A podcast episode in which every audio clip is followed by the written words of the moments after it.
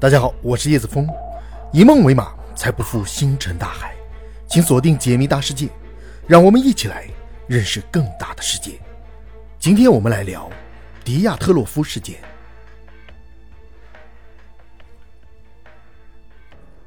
一九五九年一月，乌拉尔理工学院的十名毕业生组织了一次登山滑雪活动，登山队由伊戈尔·迪亚特洛夫担任领队。他们本次活动。是为了挑战乌拉尔山东坡的奥托尔滕山。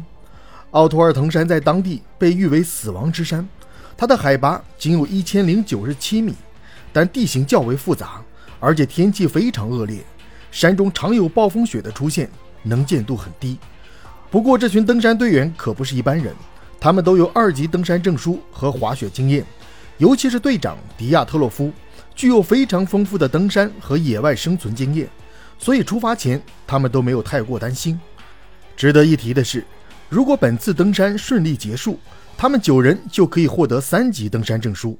在当时，这可是苏联颁发的最高难度登山证书，对于登山爱好者来说，算是最高的荣誉和认可。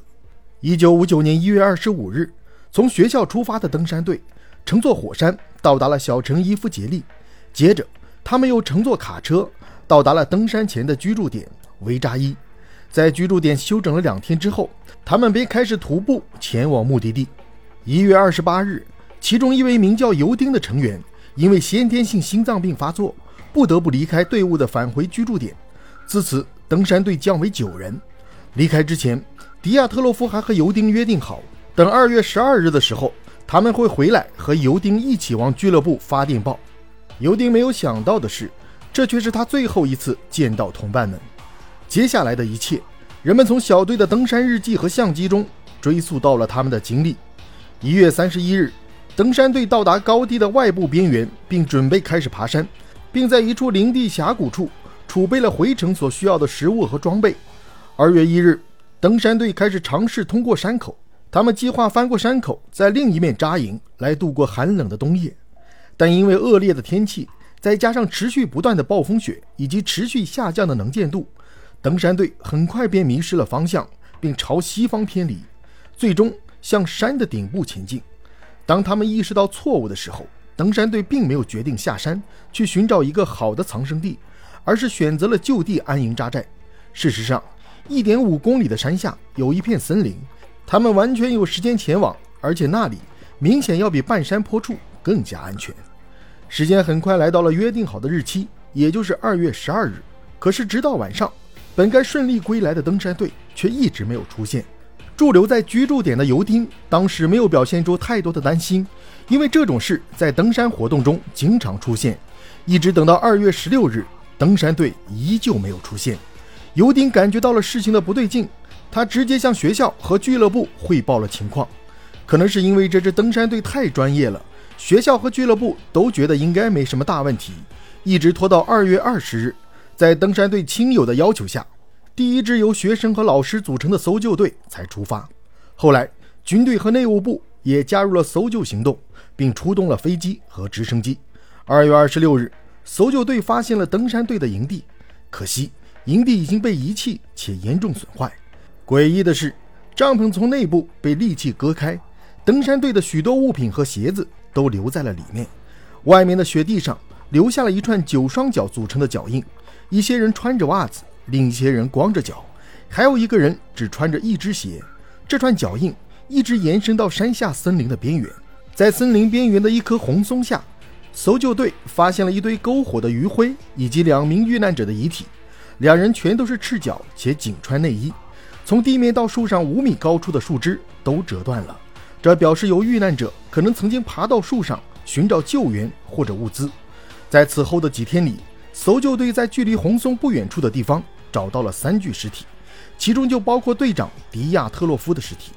他们三人死亡的姿势和方向表明，他们在遭受恶劣天气的时候可能试图返回营地。搜救的工作一直没有停止，一直到五月四日的时候，剩下的四名登山队员才被发现。他们被雪埋在一个四米深的山沟里，距离红松仅为七十五米。相对于上面的队员。他们死亡时的穿着比较完整，身上还穿着较早身亡者的衣物。这四具尸体中，一名队员的头骨遭受了严重伤害，两名队员的胸骨出现了严重骨折。尸检过后，法医表示，造成如此严重的伤害需要非常强大的外力，甚至不小于遭遇车祸所受到的冲击力。让人感到诡异的是，其中一位队员的舌头和眼睛竟然消失了。至此，九位登山队员的尸体被全部发现，他们中有六人死于低体温症，其他三人则死于严重伤害。发生了如此古怪的事故，前苏联立刻展开了调查。让人不解的是，调查在同年六月就终止了，给出的结论是所有的遇难者死于强大的未知力量。调查的报告被列入了机密文件，事故的发生地也被彻底封锁了三年。事后，有研究者声称，一些事实被官方所忽略和无视，比如部分登山队员的衣物被发现有极高的放射性，在登山队员的相机中发现了不明发光物体，而且事发当晚，另一个登山队也看到天空中有橘黄色的球体，在事故发生的区域发现了大量的金属碎屑。暗示军方可能在该地区进行秘密活动，难以解释的疑点和官方的闪烁其词，让人们觉得苏联是不是在掩饰着什么？种种的一切也让本次事件朝着未解之谜的方向前进。研究者们也是提出了一些大胆的猜测。第一种猜测就是当地的土著人所为，在乌拉尔山脉一带生活着一群土著曼西人，他们保留着非常原始的信仰。据传，胆敢闯入他们圣地的人。会被割掉舌头等部位。登山队事故发生的地段刚刚好位于曼西人圣地的附近。这些解释其实有些牵强，因为登山队队员中不是所有的队员都失去了五官，而且调查的结果证明，事故发生时除了九名遇难者之外，该地区没有其他人存在。第二种猜测是野兽的袭击。事故发生的地区生活着棕熊、野狼等食肉动物，结合营地现场。队员们突然的逃窜，很容易让人们想到登山队是受到了野兽的袭击。可是这种解释也不太严谨。这类动物只有在天气极度恶劣、找不到食物的情况下，才会主动袭击人类。还有就是，登山队员中只有几个人的面部受到了攻击，尸体的其他部位也完好无损，这不像是食肉动物的风格。第三种就是我们最容易想到的 UFO 和外星人。从修复的相机照片来看，确实有一些不明飞行物的照片。另外一个登山队也承认，确实在天空中看到了橘黄色的球体。不过后来被官方证实了，是发射 R 七弹道导弹所留下来的痕迹。第四种猜测则是军方所为。前苏联官方对待事件的态度，让阴谋论者想到了这一解释。他们认为，军方当时正在秘密研究，极有可能是核试验。登山队的闯入。无意间发现了机密，让军方决定处理掉他们。这种说法确实有一些道理，毕竟有些队员的衣物上检测出了放射性，而且事故地带也有许多的金属碎片。不过这一说法也太过勉强，因为被发现放射性的队员生前曾经参加过核污染地区的清理工作，他的衣服上具有放射性并不奇怪。而且军方如果真想保密，绝对不会让登山者的尸体被发现，把证据留在现场。以上猜测要么缺乏证据，要么被很明显的漏洞所推翻，导致这次事件更加的扑朔迷离。还有一种比较理性的猜测，也被认为是目前最接近真相的推测，就是雪崩。我们顺着这个解释再梳理一下事故发生的经过，就会发现很多疑点都能解释清楚。二月一日当天，在队伍发现方向错误的时候，队长迪亚特洛夫不想失去已经到达的海拔高度，因此他决定在山坡上扎寨。当天晚上，有几名队员发现天空中的亮光，于是决定赶紧拿相机拍摄。此处发出亮光的，极有可能是军方发射的 R 七弹道导弹。可是拍了几张照片之后，他们听到了雪崩的声音，于是赶紧通知帐篷内的伙伴逃命。由于事发紧急，帐篷内的队员紧急之下从内部划破了帐篷，很多人没有来得及穿鞋就跑了出去。他们九人逃到了山下的森林中，在一棵红松下。点燃了篝火取暖，期间有人曾经上树观望过雪崩的情况。在雪崩结束之后，作为队长的迪亚特洛夫分配了任务，他让四名队员往沟壑的方向寻找合适的避难所，或者去取回之前在林地峡谷寄存的食物和装备，又让两名穿着较少的队员在火堆旁等候。他和其他的两名队员则尝试返回帐篷取得物资。遗憾的是，暴风雪天气能见度很低，三人很快就迷失了方向，最后慢慢被冻死在雪地中。寻找避难所的四名队员也不是很顺利，他们中可能有人直接摔进了四米深的沟壑中，所以才会出现重伤的现象。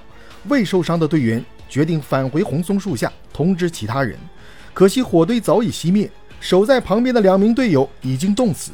没有办法的他脱下二人的衣物后返回了沟壑，亲眼目睹了队友的去世之后，在低温中失去了生命。最后，漫天的风雪或是雪崩填满了那条沟壑。从而掩埋了他们的尸体。当然，上述的经过仅是基于事实的主观推测，并不是官方的公布。关于此事件的讨论从没有停止，而苏联方面对于调查的中途停止，更让世界各地的悬疑爱好者发挥了想象的空间。很多人一致认为，俄罗斯总检察长办公室向媒体公布的调查结果，只是试图让这次的神秘事件盖棺定论。当地时间七月十一日。俄罗斯总检察长办公室向媒体公布了迪亚特洛夫事件的调查结果。结果显示，1959年造成九位登山者在乌拉尔山脉北部离奇死亡的原因是雪崩，但造成死亡的原因不仅仅是雪崩。发生雪崩时，队员们离开了帐篷，到石底下躲避。然而，当他们想返回帐篷时，已经难以找回原路。随后，登山队员们往山下走，并生了火，火堆燃烧约一个半小时，但当时的温度。为零下四十到四十五度，三组队员们最终在不同的地方分别冻毙于风雪中。报告未能解释所有疑团，依然给大家留下了无限的遐想。很多人在看完这份调查报告后，如果不知道迪亚特洛夫事件的种种疑团，相信只会认为这是一个简单的登山事故。但当大家了解了事件的背景后，就会明白这份报告的结论是如何的避重就轻。我们接下来就来梳理一下这起事件的种种疑团。第一个疑团，帐篷上遍布大小割开的切口，队员们为什么如此慌乱？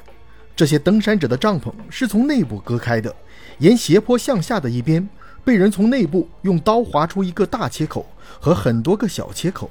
小切口可能是用来查看外边的情况所用，也可能是多名队员尝试割开大口子未果，才割开了一个小口，而一个大切口则是最终用来逃生的。至于是什么东西令到登山者慌张的不用旁侧的帐篷出口，而要直接割开帐篷逃生呢？没有人知道。但这至少说明队员们处于慌乱的情形，并不是正常的从帐篷出口从容走出。但这个我们就姑且认为雪崩来得太急，出口打开不便，队员们手头又有刀，在紧急情况之下，多名队员纷纷拿出刀切割帐篷，于是出现了很多小切口。而最终有一个人隔开了一个大口子，众人便从这里逃生。调查报告中的说法到这里也算是解释得通。至于队员的慌乱是不是真的因为雪崩，就不得而知了。毕竟从实际调查情况来看，营地根本就没有雪崩冲击过的痕迹。第二个谜团，队员逃生却将所有的求生物资留在了营地。调查人员发现。队员们离开的所用的帐篷大切口前面，共有九组脚印。奇怪的是，这九组脚印没有一个穿着完整的鞋子，有的穿着一只鞋，有的穿着袜子，有的人甚至光着脚在雪地行走。这一点，如果是在躲避雪崩紧急逃生的时候，是可以理解的现象，毕竟保命要紧。但让人困惑的是，搜索人员在营地内发现了很多雪地求生用的必需品，而这些用品。是避难的队员急需的求生物资，例如厚衣服、防水布、雪鞋、电筒和刀子等，还有少部分的衣物散落在离帐篷十米多的地方。这证明登山队去避难的时候，并没有带上大多数的求生装备，这一点很反常。如果说是雪崩来得太急，没有时间拿上装备逃生，完全可以理解。但是在搜救队发现帐篷的时候，这个帐篷并没有被雪覆盖。帐篷周边队员们的逃生脚印都依然可见，所以如果真的是雪崩冲击了帐篷的话，不仅帐篷不可能完整，登山队员逃生时留下的脚印更不可能保留下来。所以在没有雪崩的情况下，经验丰富的队员们为什么会放弃装备，轻装上阵去避难呢？这一点是调查报告无论如何也解释不了的。强行解释的话，可能就是队员们慌不择路，跑了很远后才发现没有雪崩。但能见度太低，导致他们无法找到营地的方向，试图等待能见度恢复，但却最终没有等到。第三个疑团，四名队员的死亡原因成谜。九名登山队员逃出帐篷时是一起的，但根据死亡时间和死亡地点的不同，可以分为三组人，分别为二人组、三人组和四人组。根据公认的判断，首先死亡的是两人组，具体是二十四岁的尤里·格里沃尼西琴科和二十二岁的尤里·德洛琴科。搜索队发现两人尸体时，看到两人都赤身裸体，只穿着内裤，脚上没穿鞋。在树下还有曾经燃起篝火的痕迹。从这里可以做出一个相对合理的推断，就是九名登山队员以为雪崩或者因为其他原因。隔开帐篷后，一路慌不择路地跑到雪松附近，然后升起篝火取暖。但由于实在是装备不全，两名队员迅速失温冻死。随后，其他队员们将他们的衣服脱下，自己穿上后，又转移了阵地。对于这两名队员冻毙的原因，基本上大家都没有什么异议。而其他七名队员就不同了，他们身上均有不同程度的创伤。三人组首先被发现，分别是二十三岁的领队迪亚特洛夫。二十二岁的女队员齐奈达·科尔莫戈洛娃与二十三岁的吕斯泰姆·斯罗波丁三位遇难者死亡时倒地的方向都朝着营地，可见他们也是凭着坚强的意志斗争到了最后。但与二人组不同的是，三人组中的一名队员的头骨的两侧存在着不同程度的损伤，而这些伤痕很有可能是钝器所伤。但此时人们更加相信，这可能是队员在绝望的时候。用头撞地留下的伤痕。四人组则因为被埋在雪坑里，导致搜索队迟迟未能发现他们。实际上是在事故发生后的两个月，因为积雪开始消融后才被发现。但就是他们的死亡情形，将整个事件的悬疑色彩推向了高潮，使这次事件成为了未解之谜。四人组分别是三十八岁的阿列山大·佐罗塔略夫，二十一岁的柳德米拉·多比尼娜。二十五岁的阿列山大·克列瓦托夫和二十四岁的尼古拉·基波布里纽里，在经过专业人员的分析后，与大家预想的四人是被冻死的不同，这四个人都不是冻死的，而是受到了致命的伤害而死。多比尼娜和佐罗塔略夫两人的肋骨几乎全部折断，这样的损伤几乎相当于一个人的胸口被汽车以八十公里的速度直接撞击。尼古拉·齐波布里纽里的头骨遭到严重破坏，头部完全变形；阿列山大·克列瓦托夫的大腿骨碎成三段，双臂也有多处骨折，同时骨盆完全碎裂，脊柱折断。尽管在雪崩中遇难者的遗体会出现很多骨折的情况，但是严重成这种情况的骨折，在所有的雪崩遇难者是从未出现过的。而更恐怖的是，佐罗塔略夫和多比尼娜两个人的尸体上，双眼的眼球都消失了。同时，舌头也被连根扯掉了，而这种手法使警方对当地的曼西族部落产生了怀疑，因为他们还保留着从猎物尸体上割取特定部位的习俗。但经过调查后，却没有收获任何有力的证据来证明此推论。更加诡异的一点是，多比尼娜穿着的棕色毛衣和克列瓦托夫的毛衣和裤子上均检测出了大量的放射性物质残留，而雪崩、曼西族人、寒冷。等一切人们能想到的正常事故因素，都不可能在登山队员身上留下放射性物质侵袭的痕迹。而对于四人组诡异的死亡情形，俄罗斯最新公布的调查报告中则完全没有提及，也一直是此事件中最大的未解之谜。如果说二人组和三人组都能够有合理的逻辑去解释，那么对于四人组的死亡，调查报告中将所有登山队员的死亡原因归于雪崩冻壁论。则无论如何也无法自圆其说，所以才会有放射性武器试验的冲击波导致四名登山队员死亡的推论。还有一个比较完整的推断是，九名登山队员在睡眠中听到了巨响，以为是雪崩或者即将有雪崩，在隔开帐篷后顾不上带齐装备，一路慌不择路地逃跑到雪松附近。受限于能见度不高，他们已经无法看见营地，只能在原地升起篝火取暖。由于实在是缺乏保暖装备，导致两名队员迅速失温冻死。随后，其他队员们将他们的衣物脱下，自己穿上后，转移了阵地。到达了新的阵地后，七名队员决定分成两拨人，一波固守阵地，另一波三人在队长的带领下去寻找营地，然后带齐物资回来救援剩下的四个人。然而，三个人最终没有活着走到营地。此时，正在等待的四人迟迟等不到三人返回，便决定自行返回营地。可刚刚出发，便被具有放射性物质的炸弹冲击波撞击到半死。四人挣扎着爬到一个雪坑里，随后出现了几名曼西族人。此时可能只剩下两名队员活着，于是这几名曼西族人将两人杀死，挖掉眼睛和舌头，然后扬长而去。四人的尸体则被积雪掩埋。而且当地很多人表示看到了橙色光芒物体，可能就是武器试验的现象。迪亚特洛夫事件虽然只是一起发生在六十一年前的登山事故，但由于事件的整个过程、队员的诡异表现和调查结果，都充满了诡异悬疑的要素，在事件发生后的半个多世纪里，却仍然不断引发各种悬疑爱好者的讨论，希望能够得出合理的论断。可是直到今日，无论哪一个试图去揭开谜底的解密者，都始终无法完美的找出那隐藏在皑皑白雪下罪恶的真实面貌。而关于俄罗斯给出的罪行调查报告，不但没有解答民众的疑问，反而是给迪亚特洛夫事件的悬疑色彩再添一把火。除了再次引发对此事件的大讨论，别无他用。